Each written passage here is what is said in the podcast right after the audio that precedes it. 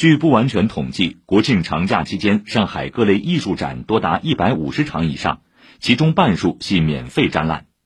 能如此高效率、高频率看高质量展览，不要说国内城市罕见，就算国际上也只有极少数城市能办到。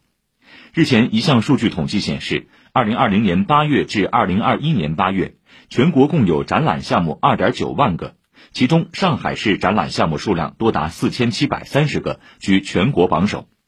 一些画廊、艺术机构的从业者表示，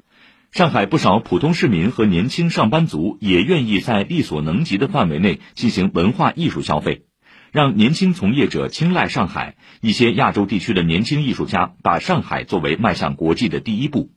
上海的多元、包容和创新，展现了这座城市强大的软实力。